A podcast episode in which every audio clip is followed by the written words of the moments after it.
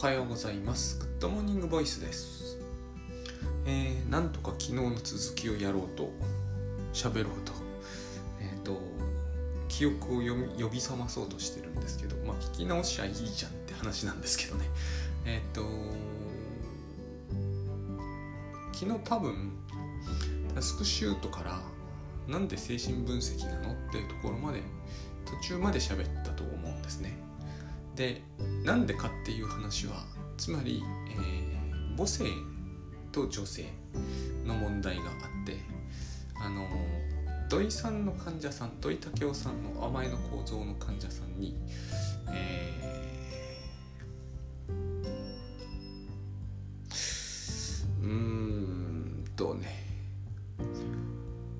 助言と承認を欲する人っていうのが出てくるんですよ。つまりあれですよ。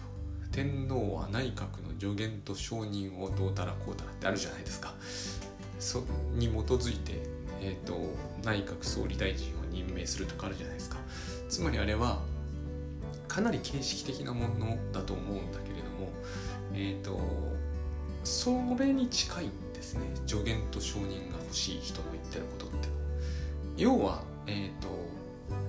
自分で何かを決められないわけではないんだけど決めるんですがあのそれに対して自分一人だけではダメで助言と承認をしてくれる人がいると決められるからそういう人が欲しいっていうんですね。私はこういう人が欲しかったんだと思ったんですよ。あれを読んだ時。にでそれがつまり私にとっての女性なんですね。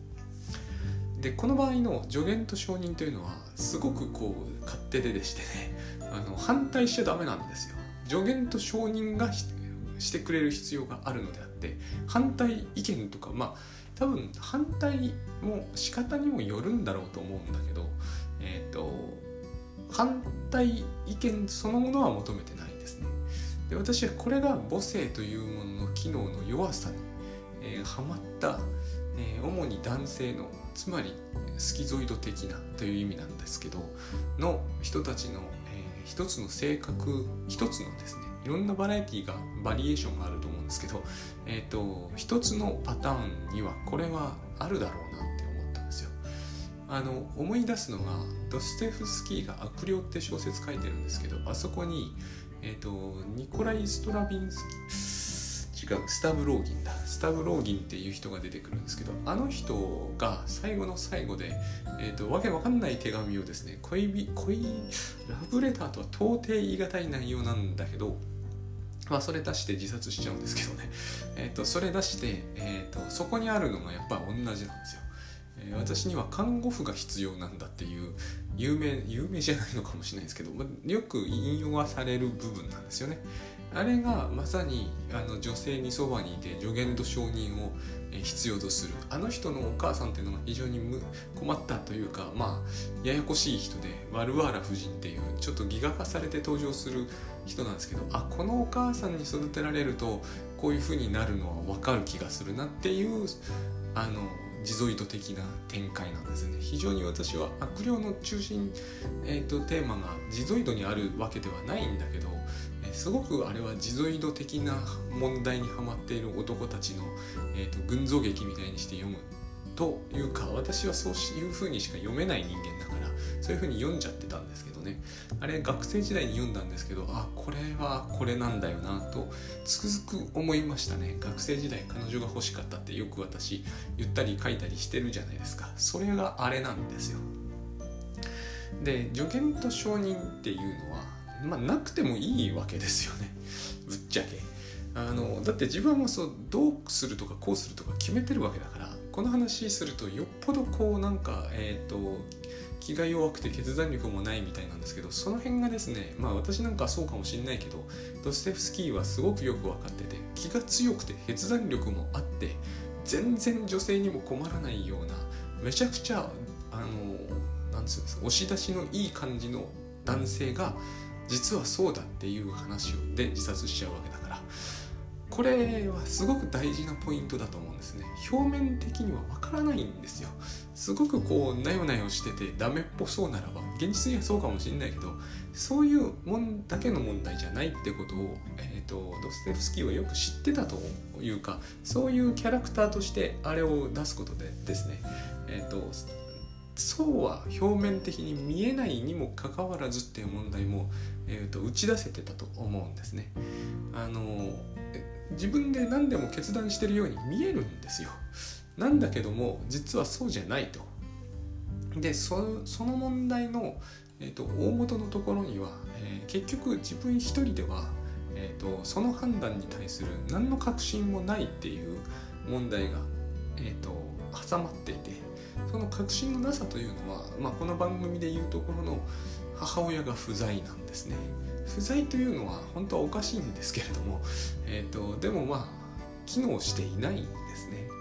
だから助言と承認を与える自分で与えればいいんですよ自分にでもそれができないというかできる感じが一切しないので、え他人にそれを求めるとそして母親というのは普通女性ですからだから女性にそれを求めてしまうそういう展開がそういう何て言うんですかね心理的なからくりがあるんだけど本人はそれをあんまり意識していないので、えーとそれは彼女が欲しいんだと思ってしまうんですね。私はそういうことをチェンジズという有料マガジンで一生懸命書いていたわけですよ。本当に必要なのは彼女じゃないんですよね、ま、彼女じゃないとか言ってもあのわけわからん話になってしまうんですけど本当に必要なのは助言と承認なんですよ。で私がタスクシュートをずっと使ってて、えーと、ここに焦点が当たり始めたというのが、まあ、前回のこう昨日のお話なんですね。えーと、いくらタスクシュートで見て、えー、これが依頼でありこのままのペースでいけばできてこの1日のペースも完全でとつまり自分の判断としてはもうこれ以上できる要因あの材料はないんですよ。もうこれはこれをやるしかないっていうところまで来てるにもかかわらずそれができないというかそれをするのに、えーと一定の確信が自分の中にない状態でえーと、ずっと人生をやってきてしまっているというその先にですね、えーと、昨日言ったようなクライシスが待ってるわけですよ。あの買い物とかでよくあるじゃないですかもうこれ買うしかないと比較もいろいろ検討したしえっ、と例えばですけれども最近で言うと,、えーと、うちなんかですとですねあの、なんだっけな木枠みたいなのがあるんですよガーデニングで。木枠とかって何買っていいんだか素人とか分かんないじゃないですか。でも寸法も測り、えーと、いろんな条件情報を徹底的にこの辺もグッドバイブスに出てくる話なんですけどねあの倉園さんが書いてますが、まあ、とにかくあらゆるものを比較してもうありとあらゆるデータが揃ってさあこれを買いましょうと。ポッチできないっていう問題はあるわけですよ。これは私途中言うわけじゃなくてうちの奥さんによく出てくる問題なんですけど。えっ、ー、とあの買ってって言われるわけですよ。買ってっていうのはそのワンポッチすればいいわけですよねもはや。特に金額がでかくなってくるとこういう問題が起こりますよね。もはや、えーと、データではデータではというのかそのつまり決断をする以外にできることは何もないんだけどまさにそれをしたくないわけですよね。でこういう時こそ助言と承認が欲しくなるわけじゃないですか。えーと、なんとかコンサルタントとか、えーと、なんとかアドバイザーとかが活躍するのは結局ここなんですよね。いやそれでもういいですよ。それぜひ買ってくださいって。この一言があるとなんか変える気がするわけですよ。どっか責任の押し付けみたいなところもあるんだけど実際にはなんとかアドバイザーの人が責任取ってくれるわけではないですからね。でもえー、お見合いとか何でもそうじゃないですか。最終的には何の責任も取ってくれない人の助言と承認ってすごく大事になったりすることはありますよね。えっとまさにこれなんですよ。これをやるのが、えー、まあ非常に専門的な言葉で言うところの多分、えー、内的対象としての母親なんですよね。内的対象なんだから自分に決まってますよね。自分の中にいる自分の対象なんだから自分以外の何者でもないんですよ。つまり自分に承認助言と承認を出せるのは自分以外の何者でもないんだけどそれを外に投影してしまいたくなるというか、えー、うんと幼かった頃の記憶が蘇ってきてそしてその時の記憶というのはですね今から思い出しているせいで非常に頼りなくよるべなさってフロイトが書いているんだけれどもよるべない存在なんですね。思い出すからいけないんですよ。当時当時赤ちゃんだった時の自分はきっとよるべなくなんかなかったんだけど後から赤ちゃんのことを思い出せば誰だってそりゃ、えー、頼りなくて、えーと、何にもできない赤ちゃんじゃないですか。まさにこう全て、えー、内的対象じゃないんだけど、えー、外在する母親が全部やってくれてできたってことが後からは分かるんですよね。その時にそういう自分だったあの時の自分というものが、えーと、これは誤解なんですがなんか全く頼りにならないのによくあんなんでやってこれたなと。ここで私たちが考えることってのが再現性がないなって思うんですよ。あんな風であったら、えー、絶対無理だって。そんなことはないですよね。ほとんどの赤ちゃんはあんな風にやっていってるわけですよね。えっ、ー、とお母さんに、えー、訴えうる可愛らしさとかそういうものも全て武器になるこういう言い方をするすればですけどそういうもので実際やってってその方が頼りになるのに私たちは何かそういう観点から、えーと、何何らかの意味でですねこれがフロイトが言う神経症の時代なんだけど、えーと、追い出されてしまって阻害されてしまって、えーと、あれじゃやっていけないって思うんですよ。あの倉園さんが、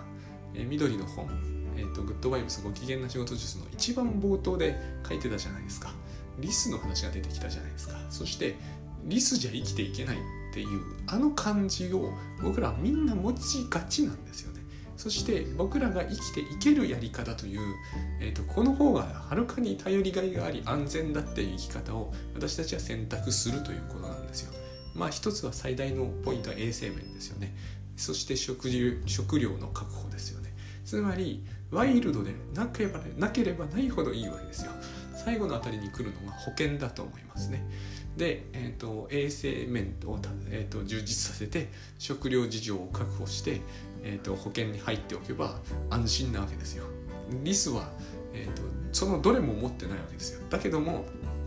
忘れちゃいけないのは僕らが今生きてるということは昔はああいうリス的に生きてたことによって成功してるからであってその逆じゃないはずなんですよね。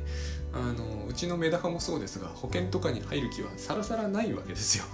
あのそして衛生的でも全くないところで食料事情も万端私に一任されているわけですよね。だけど生きてることは確かなんですよ。このような生き方危ういっていう話を、えーと、そこかしこでやっているじゃないですか。今もね。で、えーとほんのわずかな出来事においてもですね私たちはそれが気になって気になってしょうがないわけですよね。この気になって気になってしょうがないから神経症だってことになるんだけれども例えばこう記録を残しておかないと,、えーと、人に会った時に失礼なことをしてしまって、えーと、死ぬみたいな この死ぬまでの距離がものすごいあるんだけれども、えーと要は何か致命的な傷を負うんですよ。で私たちはその分ワイルドじゃないってことなんですよね。さっき言ったリスだのメダカだのはワイルドなん。で私たちはワイルドじゃないっていうことなんです。つまりこれは引き換えにしてるんですね。衛生面の充実だのワイルドじゃないですよね。食料事情の確保。これもワイルドじゃないですよね。で保険でしょ。これもワイルドじゃないですよね。こういうものによって身を守るということによって私たちはワイルドさというものを、えーとまあ、売り渡してるわけですよ。言ってしまえば。だから自分からどんどんなくなってものが一方ではワイルドさであって他方ではその代わりに人工的な安全というものを安全安心というものを、えーと、獲得していくわけですね。こうして弱くなるわけですよ。だからほどほどにこれをしようねっていうのがまああの倉園さんがよくおっしゃってる話だと思うんだけれどもこれをほどほどにせずにいたために私がぶつかったのがミッドルクライシスなんですね。多分そういう流れ。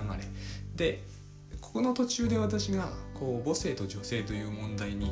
えー、と非常に一番そこがですねやっぱり自分の弱点として浮かび上がってきていたから、えー、とそこのところで自分はそのまずタスクシュートから限界に達したところで精神分析をまあこう再度引きずり出したんですよ。自分は精神分析を言ってみればこう地層の下の方の方下の奥の奥の方に埋め込んで、取り出す前二度とこれを出すのをやめるぞと。一時私あの河合駿さんの本とか盛大に売りましたからねブックオフに。そういうようなことをしてえっ、ー、と100冊は絶対売ってると思うんですけどそんなもんじゃないですね。もっとはるかに売ったような気がします。えっ、ー、とその上にこうあれですよ。認知行動療法的なあるいは認知心理学。そしてまあ脳科学だな。昨日これを言い忘れたんだ神経科学認知神経科学っていうのがあの正式名称なんですけど実は脳科学っていう言葉はどこにもないんですけどね。認知神経科学なんですけれどもえっ、ー、となんだ？ neuro だから認知神経科学って逆なんじゃないのかな？cognitive neuropsychology なのか neurocognitive psychology なのかちょっと cognitive neuroscience とかっていうそういうあの日本の方は時々こうそういうのはないんだっておっしゃるんですけどあるんですよ。あのアメリカの学部とか行くとあのそういう学部はある大学とない大学とあって結構いろんな名称あります。そのうち脳科学だって出てくるんじゃないですかね。 brain science っていうのかな。まあ今のところ脳科学だけでは出てこないような気はするんですけれども。あの認知神経精神分析学みたいなのもありますからね。えっ、ー、と cognitive neuro まあいいや、まあ、そういうのあるんですよ。ないわけじゃないんですね。やろうと思えば結構何でもできちゃうっていうところあるんで面白そうなことが、まあ、それはいいんでえっ、と要は私がそのいわゆるこう分析の方を引きずり出さなきゃなんなくなったということはえっ、ー、と中年の危機に陥ったせいであったんだけれどもそれは結局タスクシュートが何度も示唆してきたことタスクシュートっていうのは何度も同じことをお前繰り返してるぞっていうことを突きつけてくるところがありますから、えー、と何度も繰り返していること。つまり、えー、と助言と承認をくれない、えー、とどこへ行っても誰もそれをくれないという時に、えー、と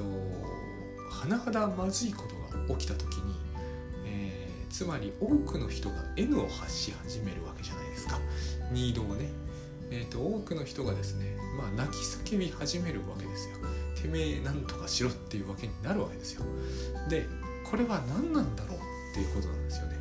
えっ、ー、と何とかしろと言われても何ともできないから何とかしろと言われてるわけですよ。例えばうちの父から電話がかかってきて、えーと、妹の身柄を確保していいいい精神病院に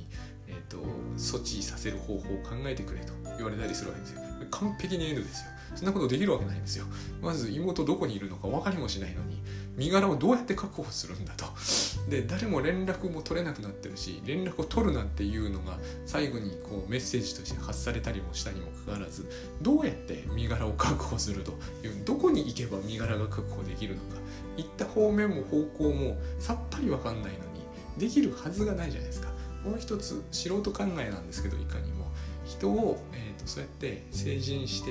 いるバッチリ成人してる人を無理やり身柄を確保して病院に連れてったりすることは人権問題で絶対できないんですよ。これは私、えーと、厳しくですね白バイの警察官に言われたんですよ。あのたとえ警察だとしてもそういうことはできないんだと。もちろん暴れたり殴りかかったりしてくればできるけれどもただ、えーと怒ったりしているということでどうしてそういうことができるっていう話をされたことがあってだからそういう話っていうのは非常に N なんですね。ニードなんですよ。ただ無理なことを喋ってるだけでしかなくて、えーと、それに対するニーズを提供するということは他人にはできないんですね。そういう無理に無理を押した結果、えーと、ぶち当たっちゃうわけですよ。やむを得ず体はジンマシンでも出しておくしかなくなるわけですね。これが私が、えーと、ハマったそのハマって、えー、分析に分析の本を、えー、猛烈に再読し始めた大きな経緯であってそういう観点で見ると大変不思議なんですけれどもあの全然昔読んだ時とは違う文脈で読めるんですね。甘えの構造も、えーと、いわゆるこう例えば、えー、漱石のそれからの永井大輔が甘えているというのは全然違う文脈で読める全く同じなんですけどね、えーと、確かにそう書いてあるんだけれども、えーと、でもやっぱり全然違う文脈で読めるんですよねいわば八方塞がりになるという時にニードを発するというのはもう確実に起きてしまうことで発することが、えー、そのニードが発しても無駄だとなればなるほど、えーと、人は追い詰められていくし最終的には心身症私のようにね、えーと、体が無理だっていうのを言う代わりの出来事が起き始めるわけですね。そうすると,、えーと、ジンマシンが発するというこの無理だというのは私が何も誰かに奥さんにとか、えー、と親にとかそういうことを言わずにもいや病院行けって話になるじゃないですか。つまりそういうことなんですよね。我々ではニーズを提供できないからニーズを提供できるところに行けと。そしてまた行くことそれ自体がニーズになるわけですよ。私はもうこの空間にいて人のこうデマンド要求に耐えうる状態になくなっているから、えーと、ごく短期ですけども入院っぽいことにもなったわけですよね。そういう展開というのが、え起こる起こすんですよね。その自分の側で、えー、私が意識的にというんではなくてね。この時にまあグッドバイブスだったわけです。だんだん話が長くしかも込み入ってきてるんですけれども、えー、と並行してあの精神分析と並行してですね、えー、とグッドバイブスという方向になるわけですよ。つまりつまりでは全然ないですね、えー、とどこから行けばいいのかがすごい難しいんですけれども、えーとまあ、僕の言葉で言うならば、えー、ニード。ニードというのはつまり不快感というものが不快不快という要因がそこかしこにあるわけです、えー、私の中にも当然もう、えーと、憤懣やる方ないと言ってもいいくらい、えーと、積もり積もってるわけですよ。きり言って私は、えーと、その時もそうでしたけどお金もなかったからこれもニードですね。えーと、お金がないとか言っただけでは誰もお金くれないじゃないですか。つまりニーズになって戻ってこないですよね。だからお金がないというのはお金がないお金がないお金がないなんですよ。ニードなんですよ。あのまさにあの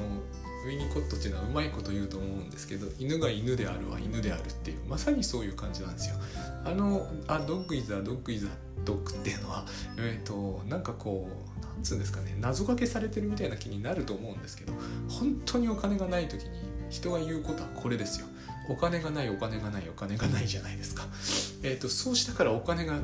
てくるとかいうことはまあオカルトになっちゃいますしね。つまりお金がないお金がないお金がないというのはニードなんですよ。ニードというのは、えーと、本当に言いたい表現は取れないってことだと思うんですね。えーと、それを言っても何にもならないような要求というものをしかし発せざるに発発さずにはいられない。そういう状態。ジンマシンもそうですよ。体がかゆい。ジンマシンが出た。何にもならないですよ。それを言ってても。誰も何ともできないですしね。でもとにかく何とかしてほしいと。助言と承認が欲しいということなんですよ。でえっ、ー、と依頼をするわけですけれども、えー、依頼をいくらしてもですねもはや依頼を依頼をできてないってことなんですね。最大の問題ここにあるわけです。依頼ができてないわけです。ただニードが自分の中にあるだけで、えー、誰にもそれを依頼することができていない。お金くださいと言ってない。ジンマシン沈めてくれとも言ってない。えっ、ー、と失踪したのを引っ張り戻してって言われたんだけどこれは、えーと、依頼になってない。そんなこと私にできないことはあから明らかですからね。誰が誰が考えてもって言ってもいいと思うんですけどね、えーと、ありとあらゆる意味でニードなんですよ、えー、母は入院するしそのなんか成功率もよくわからない。えー、説明いくら聞いても辛抱と左心室がどうのこうのってなんかこう昔中学校の理科で習ったような話を精密にされるんだけどさっぱり意味がわからないわけですね。そういう話を延々聞いていて、えーと、不毛な感じしかしない、えー、そういうことがこう立て続きまあ結果としてなんだけど立て続くわけです。でこういうところから一つ一つずつっていうのかな。あのまず何よりも、えーと、これも大変不思議だったんですよね。だから私はグッドバイブスで、えーと、相談しに行ったわけです。個人セッション受けに行って。お金がないんですって。まず言ったのはまさにこういう背景があるからなんですよ、えーと、犬は犬であるんですよ。っていうことなんですよ。相談とはそういうものなんですね。これが言えるだけマシで、えー、とこれが言えなくなるとどうなるかというと関目が起こるわけですね。完全に黙秘しますと。相談しに行ってるのに完全に黙秘して何になるんだってことなんだけど精神分析でよく出てきますよね。1時間中関目であったみたいな。1時間中黙ってるということに意味があるわけですよ。わざわざセッション受けに行って。私は、えーと、まだもうだいぶマシな方だったから、えーと、お金がありませんと。これも非常に不思議ですよね。だって接種を受けに行って、えーと、お金払ってる立場ですからね立場としては。でお金がありませんという訴えは何になるのかと。当人もそう思ってますよ。えーとカウンセラーの方がお金くれるはずはないわけですから。そういうことなんですよ。でももちろんこれだけが言いたいわけではないんですね。問題なのは多分このままいったら、えーと、お金はないにもかかわらず働けもしなくなるだろうなっていうそういうもうどうしどうにもこうにもならない見通しというものだけがドーンとあるわけですね。でその時にえーと、非常にこれも全問答みたいになりやすいんですけれども、まあ、結局でも結論として出てくるのがですね、えーと、つまりこのセッションを受けに行った後家に帰って何をするか。依頼に応えるってことなんですよ。そういう解釈しかできなかったんですね当時の私の考えを感じか受けた感じとしては、えーと、依頼に即応しましょうと。これは一体何なんだろうって感じになるじゃないですか。でグッドバイブスにもよくあのそこのところ話題になると思うんですけれども、えーと、依頼に本気で応えると。あの健全に調子よくうまくいっている人ほどつまり私がかつてタスクシュートを手に入れて万事 OK だった頃絶対そういう考えは受け入れられなかったと思うんですね。だから、えーと、クライシスにぶつかったんですけどこれは、えーと、誤解しないでほしいんですけどそういう生き方をしてたらクライシスにぶつかりますよとは言ってないつもりですよ私は、えーと、そういう何て言うんですかねあの人生の教科書みたいな話ではないんですよ。結局そういう話になってしまうんだけれども。これは何かの法則とかではないと思うんですよね。ただ、えーと、A でうまくいくやり方というものが永続するように世の中はできていないわけです。当人も変化しますし周囲も変化しますしね。結局私がやられてしまったのは周囲の変化ですよねある意味、まあ、当人の変化もあるんだけど、えーと、例えば老化とかね単純なところで。年老いると、えー、弱くなりますからね。同じように働けなくなる。同じようなタスクシュートを使って同じようにやってるつもりでも同じように働けなくなる。そして周囲も変貌する、えーと、誰かがいなくなってみたり誰かが手術を受けてみたりするわけですよそういうものに対その変化に対応できなくなると言ってしまうと簡単なんだけど、えーと、それも何て言うんですかね、えーとただそれだけのことではなくて変化に対応しようと,、うんとするそのやり方も方法も何一つ明らかになってはいないんですよ。一番昨日もお話した通り最初に叩き込まれてることが時間大切にしなさい。え、ー、とお金は頼りになります。これですから。そしてライフハックやりなさい。まあ母はそうは言ってないけど母の考え方はそういうものですから。あれ大元には、えーと、今日はその話は展開しませんが武士道っぽいものがあるんですよ。母は好きなんですよそういうものがね。えっ、ー、と自己犠牲的な中心蔵とか好きなんですよ。非常に大事なポイントなんだと僕はこれ思うんですけれども、えーと、マゾヒスティックなところがあるわけです、えーと、男性的なね非常にそれはライフハックというものと,、えーと、僕は縁があるなと思ってるんだけどその線で押していったら最後腹切ることになるじゃないですか。こういう問題なんですよ抱えてる問題というのは。時間をいくら大切にしてもてか大切時間を大切にするということはえーと、依頼に本気では答えたくないっていう風になりやすいんですよ。絶対そうなるわけではないんですけれども。さっきも言った通りこれは法則のようにそうなるわけじゃないんだけど、えーと、時間を大切にするんだからやっぱりくだらない用事にかかずらわってるわけではわけにはいかないしとなるとどうなるか、えー、例えば、えーと、いなくなった妹の身柄を確保しろ無理なんですよ。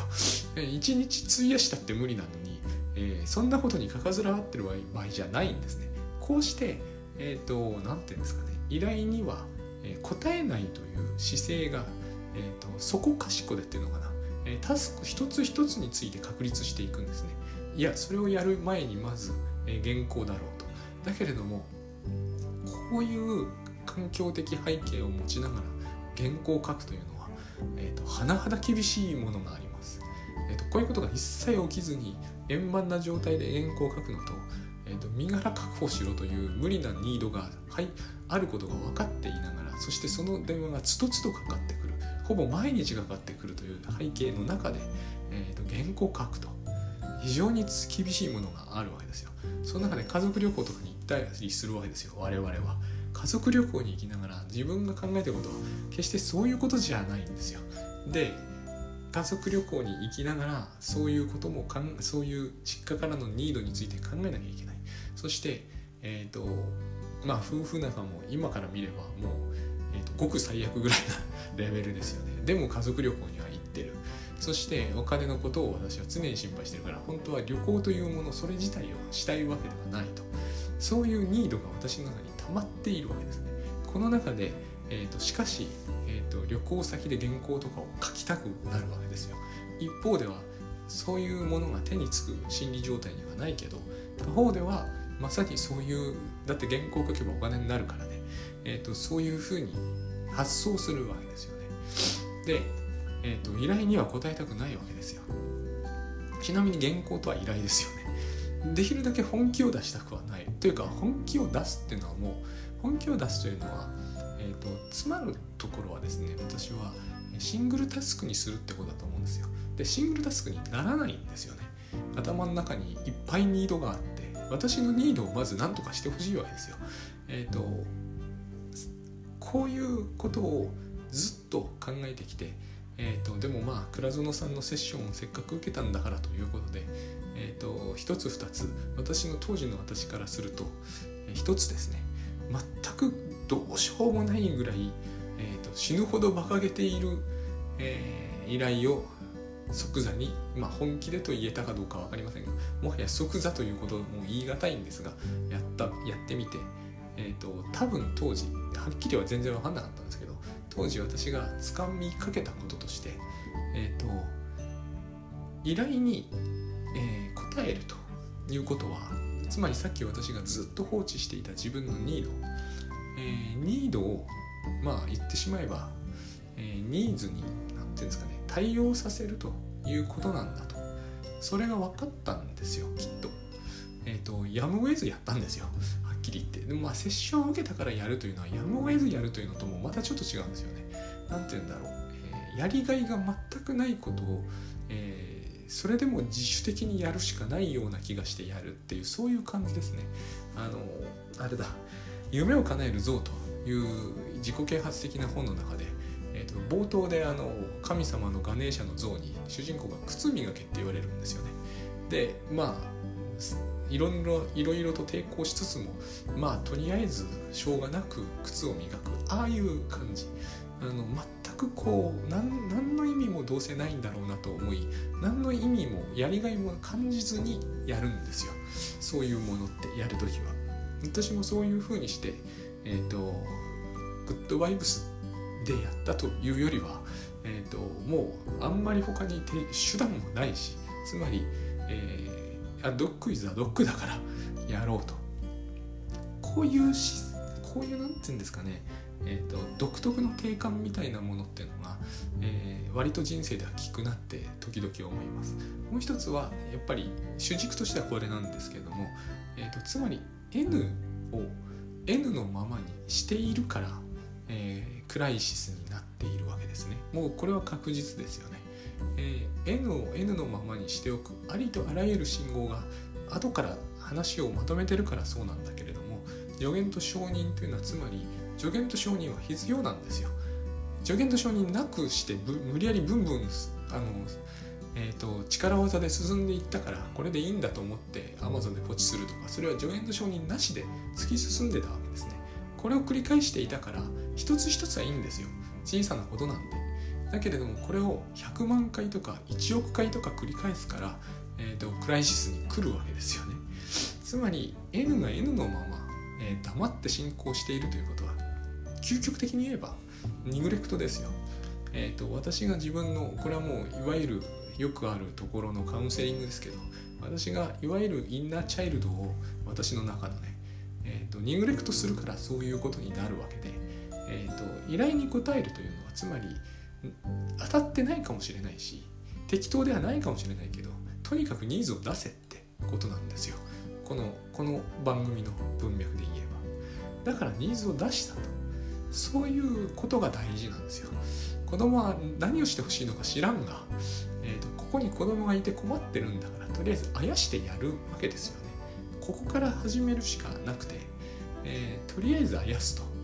えーと、ここで私もよく今では聞かれるんです。何をしてやればいいんでしょう？その問いを立てないことなんですよ、えーと、何をしてやればいいんではないんですよ。分かんないんですよそんなことは。えというか分かんないからこそニードなのままなわけで。え、ー、と分かるまで頑張りましょうと。本気でやるってそういうことじゃないですか。分かるまで頑張りましょうと。えっ、ー、とだから、まあ、いくつかの中でそのしょうもない依頼を聞きそのうちに行き当たったのが父親の言葉をあの話を一生懸命聞いたんですね。えーと、身柄確保できないからでここで非常に多く言い争ったわけですよ。まあ実際には何の言い争いにもなってないんですけどねなぜなら当事者同士の利害は不一致ではない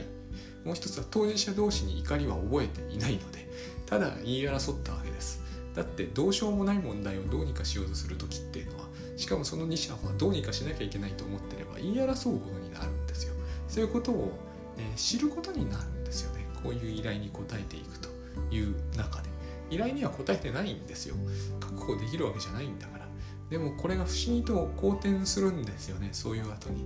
えー、全然好転するような結果は出なかったんですけど父はあの失職するしね。でもそれが結局好転につながっていくんですよ。だから、えーと、依頼に応えるっていうのはそういうことなんだなと,、えーと、N を言ってみれば受け止めると。ニードを受け止めるってことなんだなと、えー、受け止め方は無様かもしれないしそもそも受け止めていることにすらなってないかもしれないけど拒否するっていうのはこれとは全然違って拒否すると不審とスマートに見えるんですよ。そうだと思いません？なんか父からのそういうくだらない電話はガチャッと切って即原稿に向かってビシッと原稿を出すって。これはある種の仕事術にある考え方ですよね。なんとなくこれの方がスマートに見えるんですよ。そういうふうにスマートに生きている方もいっぱいいらっしゃる気がします。でも私はもうそれに限界があったんですね。その方向性に限界があったんです。だからえっ、ー、と非常にこう無様なことにはなるわけですよ。延々そのどうしようもない会話を3時間も4時間もしかも家族旅行の真ん中でしてえーと、奥さんも、まあ、娘すらもまあいい顔は絶対しないですよね。そして何のしかも解決も見ない。ところがこれが大事だったわけですよね。結果的には、えーと、つまりそういう方向性に何て言うんですかね。足をあ進めるっていうところまでも行ってないんだけど、えー、足を向けるぐらいな感じ、えーとでもそれがグッドバイブスの方に足を向けたからえーと、好転のこういろんなそこで得るものがやっぱり後から思えばそこで得たものは極めて大だと言うしかないんですよね。今になって分かってやっていることっていうのはある意味分かってやってるから、えー、やりやすいんですよ。それでもその都度その都度困るけど例えばこう皿を割った割って奥さんに怒られて落ち込むんで困るとかはあるんですけどこれはもうどういう展開を見るかどうすれば破綻破綻まあ、どうすればこう何て言うんですかね。まあそれこそグッドバイブスな方にあるいはどうすればニーズというものに、えーと、接していけるかが分かっているからできるんだけど、えー、当時は全然分からなかったからもうまさに私がだって当然じゃないですか。私は助言と保証人を必要としていたわけですよね、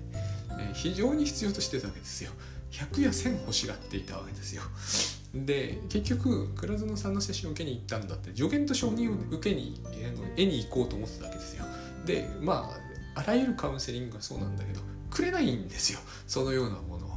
えっ、ー、とまああの精神分析ではしばらくの間少なくともマネジメントという形のために、えー、と疑似的にもまず助言と承認という形を取るケースもあるんですけれどもまあまあ普通のいわゆる相談では助言と承認だけを絵に行ってそれを手に入れて戻っこのやり方ですと数年はかかると思いますからねやっぱり、えーと、もう少し早送りというのか少し進めを早く進みを早くするためにはもう少し最初から踏み込まないとならないところがあるんですね。だから私の時には、えーと、踏み込んでもらったと思うんですね。結局そのまあ何をしろという話には一切実はなってないんだけれども私が聞いた話は具体化するならば、えー、父の依頼に応えることにまずなるなと。えーと、これは論外に近い話だったんだけどだって金がないのに父の話延々聞いてる場合じゃないじゃないですか。えーと、しかもあの当時はですね、えーと、父の方も職業上の危機に陥っていて大変な問題だったわけですよね。それだけそもそも関わってる場合ですらなかったわけですよ。えーと、でしかもあのまあしかもではないんだけれども、えー、とつまりこれが、うん、こういうことなんですよね。結果としてなんだけれどもえーと、父に私が出したのが助言と承認だったわけですよ。これは多分父はそうは思ってないと思うし、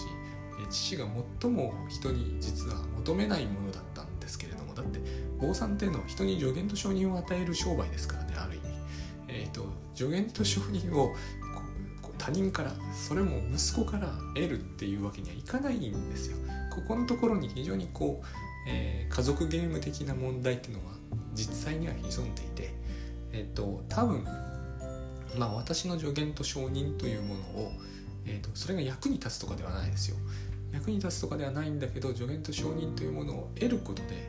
何て言うんですかね。それをお互いがそれを交換し合う逆転してますからね立場としては、えーと、交換し合うということによって、えーと、なんどうにもならない問題はどうにもならない問題のままなのですけれども、えーとでもどうにかできるこれは非常になんか矛盾したところがあるんですけど、えーと、こういう危機はそもそも矛盾をはらんでるからしょうがないですよね。えーと、どうそれをどうにか、え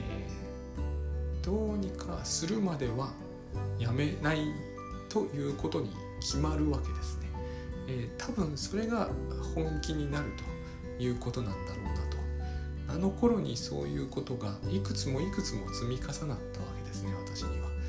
と母の心臓の問題とかこれも私が本気になったところでどうしようもないじゃないですか本来的に見て、えーと、そもそも日本でこの手術ができるのは何人もいませんって話を聞かされてるばっかりなわけですからね、えーと、結果だけで言うとその手術してないんですけれども非常にこう不思議な話がいくつも起こったんだけれども確実に分かったことはつまり、えー、不思議だってこともう一つはそれなんですよ。えー、ニーズを出すということとニーズを出すってのは、えー、赤ちゃんの時によく私も学んだんだけど非常にぴったりのニーズを出すことはできないんですよ。だけれどもそれで赤ちゃんとの関係はちゃんとうまくいく。不思議ですよね。そういう不思議というものはつまり、えー、私たちが分かってないっていう証拠なんだと思うんですね。え、ー、と本当は不思議じゃないと思うんですよ。それでいいんだと思うんです。だけれどもえっ、ー、と